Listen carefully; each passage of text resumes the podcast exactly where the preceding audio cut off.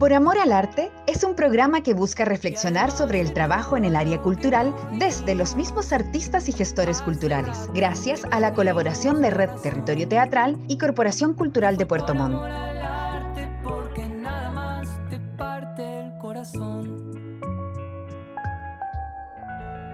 Algo eh, bonito, ¿no? Lo encuentro bien. Muy buenos días, buenas tardes, buenas noches, depende del lugar del mundo donde nos esté escuchando. Hoy vamos a conversar con Roxana Miranda Rupailaz, poeta, poeta mapuche, profesora, artista de las artes y el espectáculo de nuestro país, en este programa que hemos titulado Por Amor al Arte. ¿Cómo estás, Rosana, primero que todo? Bienvenida. Hola, Manuel. Gracias por la invitación a este programa. Estoy muy contenta de estar aquí contigo. Y bueno, y con todos. Muchas gracias a ti por aceptar la invitación. Ya escuchamos un audio de una persona. ¿Te hace sentido a ti la frase? Vamos a empezar con lo que dice el audio. Después nos vamos a meter en el terreno más íntimo de cada uno.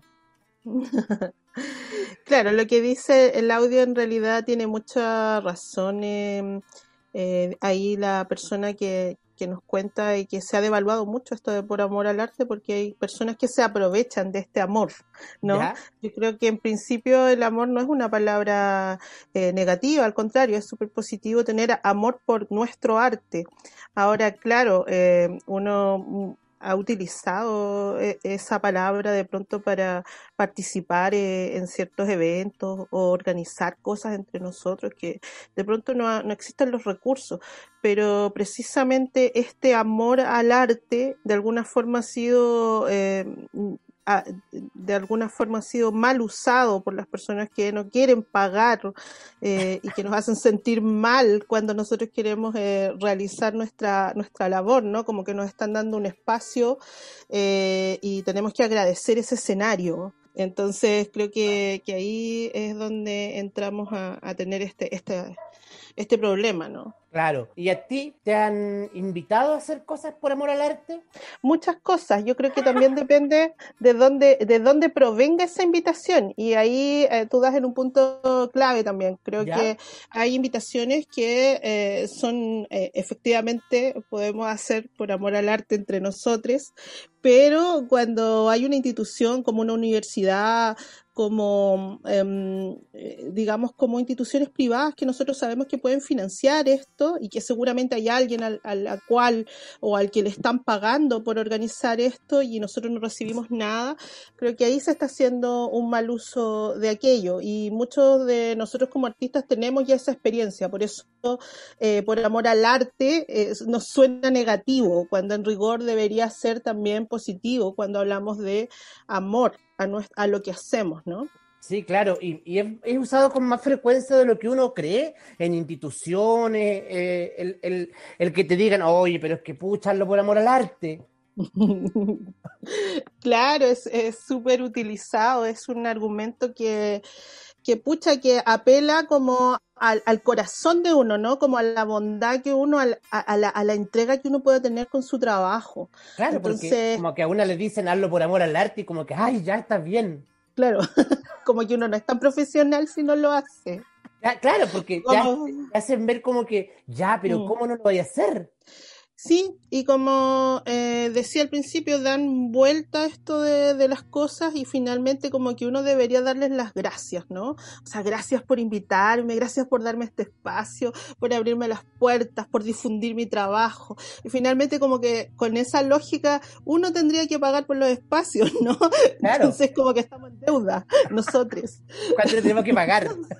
claro. Oye, y tú trabajas con jóvenes, ¿no es cierto? Sí, yo trabajo con eh, jóvenes principalmente. Bueno, hago clases en el Liceo Industrial de, Frutillar, así es que ahí estamos. ¿Y cómo es, cómo es eh, entre los jóvenes? ¿Existirá? Porque claro, uno ya tiene su año y, en, en, la época de juventud era bastante usado también entre nosotros mismos los que hacemos arte, pero ahora, en la juventud de ahora, ¿seguirá siendo y, y, y, existiendo esta cosa de hagamos las cosas por amor al arte?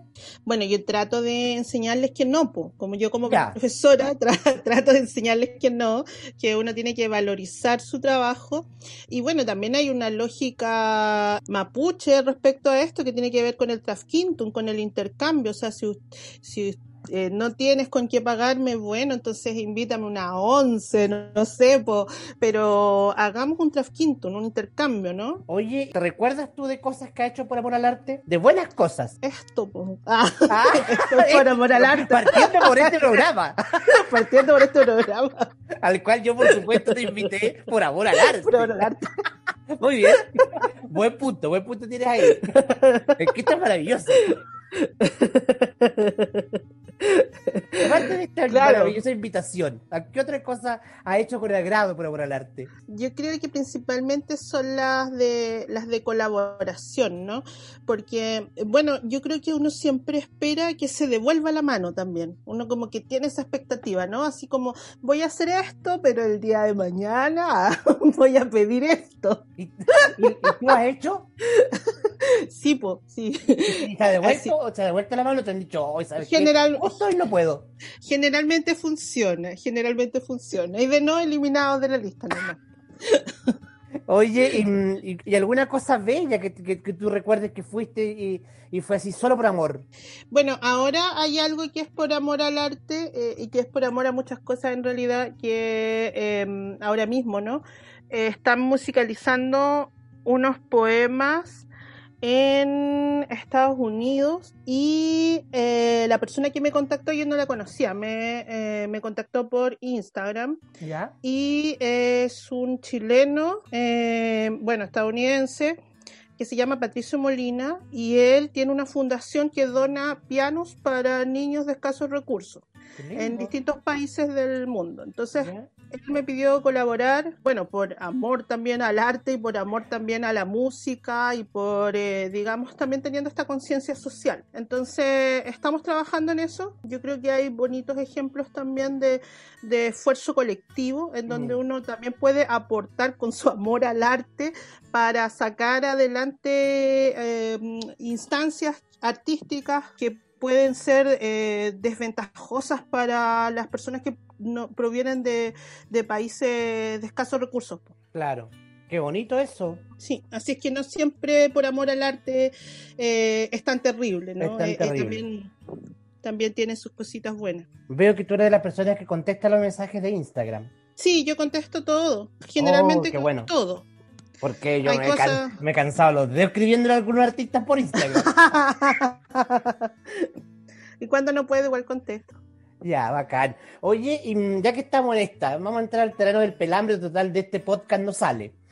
¿Qué A es lo peor que ha hecho por amor al arte? Así como, oh, la weá a la que fui. Lo peor que he hecho por el amor al arte. Mm, yo creo que más que nada las cosas que no resultan, ¿no? Como cosas que están mal organizadas y que de pronto tú dices, hoy no debía haber venido. Me acuerdo una vez en Concepción había un encuentro que organizaba nuestro amigo Oscar Petrel, que no nos, conoce, no nos conocíamos en ese tiempo. No me acuerdo cómo se llamaba el encuentro. Poetas en tránsito, no me acuerdo, algo así era. Y, y fuimos todos, po, y yo, yo viajé de Valdivia por amor a la poesía, ¿no? Pagándote tú tus pasajes y todo ese tipo de Claro, cosas. po. todo, todo, pues sí. Y el Porque una es ya, fanática. y ya se habían peleado todos, ya se habían No. peleado todos, habían echado a todas las personas, eh, terminé conociendo mucha gente porque en, en ámbito como de solidaridad, ¿no? Todos terminamos en la casa de Milton Leiva, que se transformó en el, en el anfitrión del, del encuentro sin serlo. ¿Y se habían peleado entonces- antes del encuentro? Se habían peleado antes que comience el encuentro. Y claro, como que el día uno, claro, no- nadie alcanzó a dormir en ese encuentro. Entonces, claro, ese es como uno de los malos resultados. Y así hay varios encuentros de poesía que terminaban en eso, ¿no? Como que uno viajaba y todo el cuento. Y entonces como que ya al principio era divertido, ya después comienza uno a ver eh, a dónde vas, ¿no? Como a seleccionar, a ver si ese encuentro está bien organizado o no. Sí, Pero claro. creo que generalmente son, bueno, Pet- Petrel yo creo que ni sabe que estuve ahí, po, porque fue hace Él ya caleta estaba de peleado, él ya estaba peleado.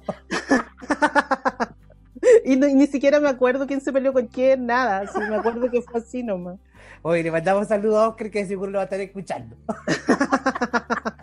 Oye, y yo lo conversé el otro día con Camila. Es poco dado en Chile que a un escritor se le pague por ir a, le- a una lectura de poesía. Eh, sí, generalmente, bueno, y en nuestro caso, que es en el caso mapuche, de repente uno también lo hace por la causa, ¿no? Claro. como por instalar el tema en tal lugar.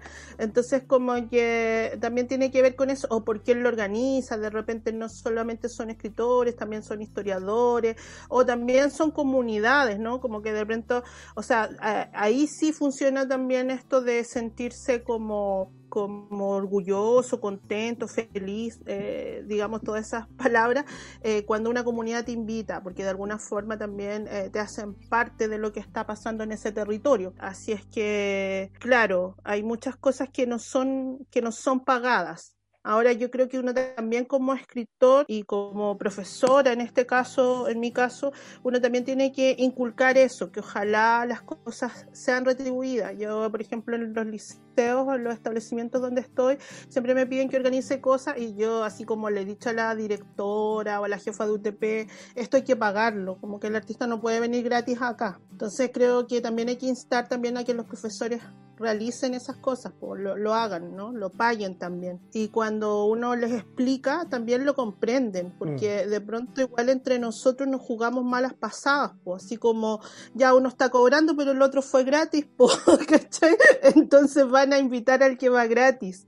Y Claro. creo que no, que también nosotros tenemos que tener esa sa- solidaridad entre nosotros. A mí una vez me pasó igual con un proyecto que yo estaba cobrando cierta cantidad de, de dinero, que era lo justo, ¿no? Que era organizar talleres como para 200 al estudiante, a crear toda una red en Osorno.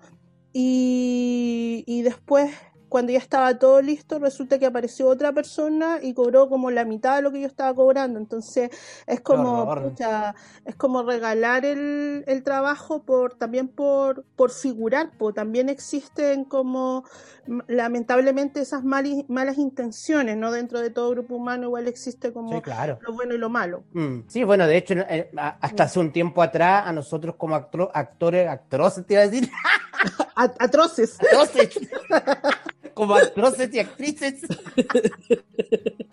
nos pasaba lo mismo, porque ponte tú nos llamaban a un lugar y una compañía cobraba X dinero, pero llegaba otro y cobraba la mitad. Pero Siddhartha, afortunadamente, como que ha homologado los precios también en ese sentido. Entonces creo que, que esa es una buena, eso es una buena medida. Ahora, claro, con los actores, con los escritores es distinto, porque también algunos cobran por la trayectoria que tienen, por los premios que se han ganado, qué sé yo. Claro, es distinto, po. o sea, igual de repente uno es como el, el, el sustituto de porque, porque no pudo estar este, te invitan a ti, entonces como que uno, o porque tú no pudiste, te invitan a otro, ahora entonces vi. como que, claro, entonces como que sí, sí se entiende, ellos hacen eso, pues hacen Mm. esa escala, ahora yo creo que también uno tiene que ponerse también su, su precio, ¿no? Y, y también decidir dónde vas gratis y dónde no. Claro. Oye, ¿y, mm, ¿en qué estás ahora? Oye, estoy en un montón de cosas. Quisiera estar en menos. Oye, yo vi, vi una cosa maravillosa, unas cápsulas que están sacando con escritores de Osorno, ¿o no? ¿Me equivoco? Sí, es que nosotros a raíz del el estallido social, eh, bueno, nos agrupamos eh, y y consolidamos una relación más oficial porque la verdad es que estábamos hace rato como ahí coqueteándonos todos. Eh, colectivamente, eh, organizando cosas y todo eso, pero ahora sí formamos un colectivo y empezamos a ir durante ese tiempo a, a distintas partes, a distintas tomas eh, de terreno, de liceo, eventos culturales y, y bueno, ahí también hay otro ejemplo que, que tiene que ver con la causa, ¿no? No en- obviamente no estábamos cobrando por eso, sino que también estábamos dentro de lo que era eh, la lucha social, la lucha a través del arte, ¿no? a través de la cultura. Y dentro de eso hay audiovisualistas, músicos, eh, bueno, poetas, eh, un poquito de todo. ¿no? Y somos alrededor de 20 personas, las estables, Y, nada, con eso después postulamos un proyecto que consiste en las cápsulas, en, dar a conocerlos también eh, quiénes, quiénes, somos, quiénes son, ¿no? Así que fue un proyecto bastante bonito porque muchos de, de, los artistas del, del Chauracawin, que es el nombre que nosotros también queremos reivindicar, que es un, el nombre antiguo de esta zona, muchos de ellos no tenían registro, mm, entonces no tenían un, un registro visual, audiovisual, no tenían, entonces ahora como que contamos con todo eso, nos ganamos también también este proyecto para mm, organizar este año también los talleres de, arte en distintas juntas de vecinos, así que vamos a seguir trabajando juntos. ¡Qué maravilla! Eh, así que nos ha ido bien como colectivo y es un, es un trabajo también como como de apañe y, es bonito también. Eh, sobre todo yo creo que para nosotros, bueno, tú tienes la experiencia del teatro, pero generalmente como escritores de repente uno trabaja más solo, un trabajo más individual. Entonces, como también vincularse a otras artes ha sido una experiencia muy enriquecedora. Sin duda, qué bonito. Yo he visto ahí músicos y audiovisualistas, así que está bien, bien eh, elaborada las cápsulas. Los felicito. ¿En, ¿Y qué otra, en qué otra cosa estás? ¿Viene algún libro? ¿Estás preparando algo? Sí, se va a lanzar eh, un libro en el norte por la editorial aparte que se llama Seupe Mapu, que es como Hágase la tierra, como así empieza un, un poema, ¿no? Mío. Y es una antología es una antología de, mis cuatro libros que yo ya tengo publicados. Quedó bien bonita la portada, debería estar saliendo ahora ya. Así es que ahí se viene como un lanzamiento. Hay otro texto que también está comprometido con Provinciano Editores, que yo he sido la que se ha demorado, la verdad.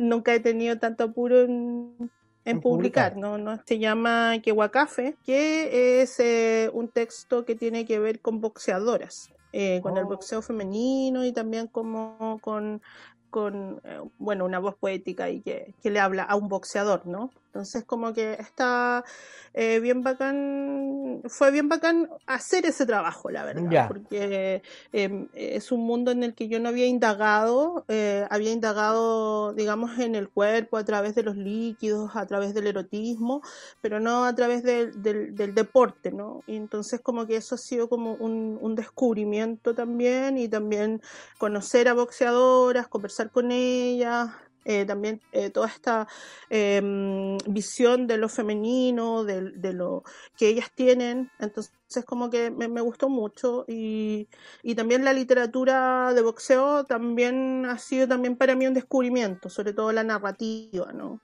Entonces, ha sido bueno eh, ese trabajo en, en cuanto a crecimiento también se, se trata.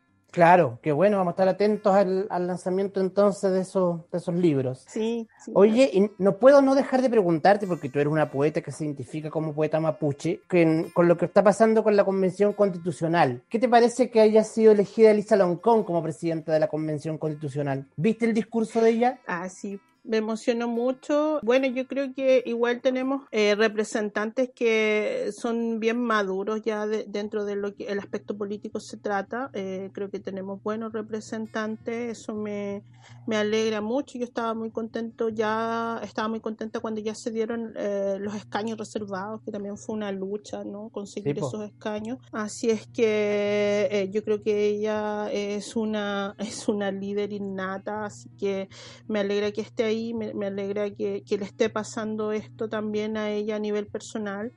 Creo que es una gran experiencia que, está viviendo y que, eh, bueno, yo espero que le vaya en todo esto bien. Yo eh, creo también en este proceso, también creo en la autonomía de, del pueblo mapuche, pero también creo que hay procesos que se tienen que dar primero para que se consiga la autonomía. Así es. Y no puedo dejar de preguntarte también por ese coqueteo que has tenido con el teatro. Sé que las chicas de Teatro Chile No, la Alejandra con la Patricia, tienen en escena todavía la obra Inchevilú que está basada en tu texto. ¿Cómo fue esa experiencia?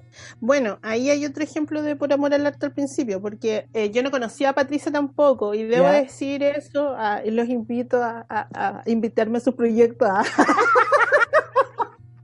Está Porque eh, vino Patricia a, Osorno Y, yo, claro, me invitó a, bueno, al centro, nos juntamos, nos reunimos ahí con, con Patricia y con Felipe y me contaron de, de este proyecto, de llevar, digamos, eh, el, el, libro de las tentaciones de Eva con seducción de los venenos principalmente a escena, ¿no? Y, bueno, no nos conocíamos, conversamos, nos encontramos, hicimos esta, este pentucún que le llaman, ¿no? Este como conocerse. Y ya acepté, acepté, digamos, y la obra salió y también hubo un minuto que, que fue como, como emocionante para, para ambos, ¿no? Yo creo, para, digo, para el grupo de, el grupo de la compañía y para mí, que fue cuando me llevaron a conocerlos. Ya estaban oh. haciendo la obra y todo. Entonces, eh, está, bueno, estaba el Igor, estaba la Alejandra y, y estaba muy expectantes de qué iba a pensar yo. Entonces,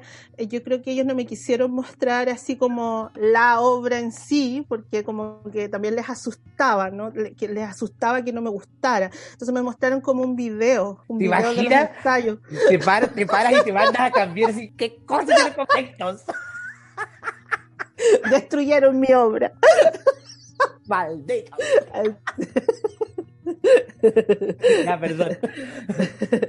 No, pero no, pero me, me, gustó mucho. Después fui a ver la obra, ¿no? Con mis alumnos, que también fue una bonita experiencia, porque generalmente yo no, no ando así diciéndole a mis alumnos, ay, yo soy escritora, yo anduve allá, anduve acá, he publicado esto. No. Entonces como que eh, hago mis clases y punto. Entonces como que ellos es, es una faceta que ellos no conocen tanto.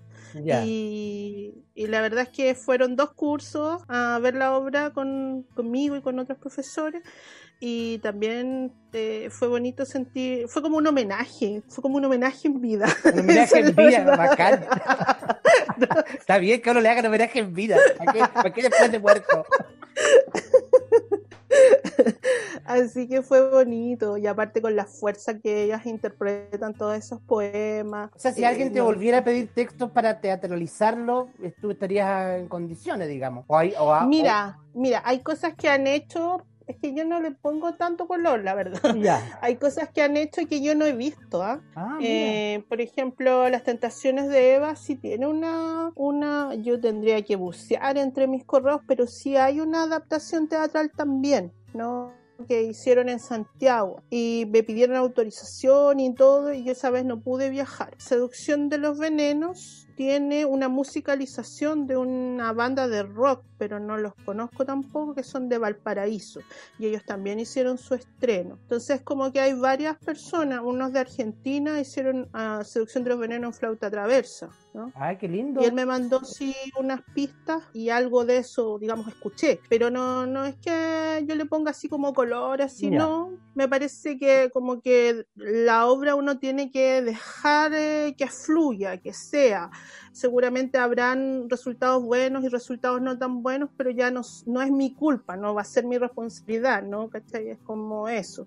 Y cuando me invitan a participar y a colaborar, es mucho más lindo porque te hacen parte, pero tampoco creo que sea una, una obligación, ¿no? Entonces, a mí me gusta lo que pasa cuando las obras como que son libres, ¿no? Como que eh, toman sus propios eh, surcos, ¿no? Claro. Oye, quiero agradecerte, pues, que te hayas dado un ratito de tiempo para conversar con nosotros en este podcast que se llama Por Amor al Arte. Así que muchas gracias, Roxana, por, por darte ese espacio. No, y gracias a ti por la invitación y gracias a los que nos están escuchando también. Y saludo para las chicas de, de, teatro y para los chicos, ¿no? Chicas y chicos de la... Muy bien. Muchas gracias. Gracias por acompañarnos en un nuevo capítulo de Por Amor al Arte, donde cada semana conversamos con un invitado sobre el trabajo en culturas y artes.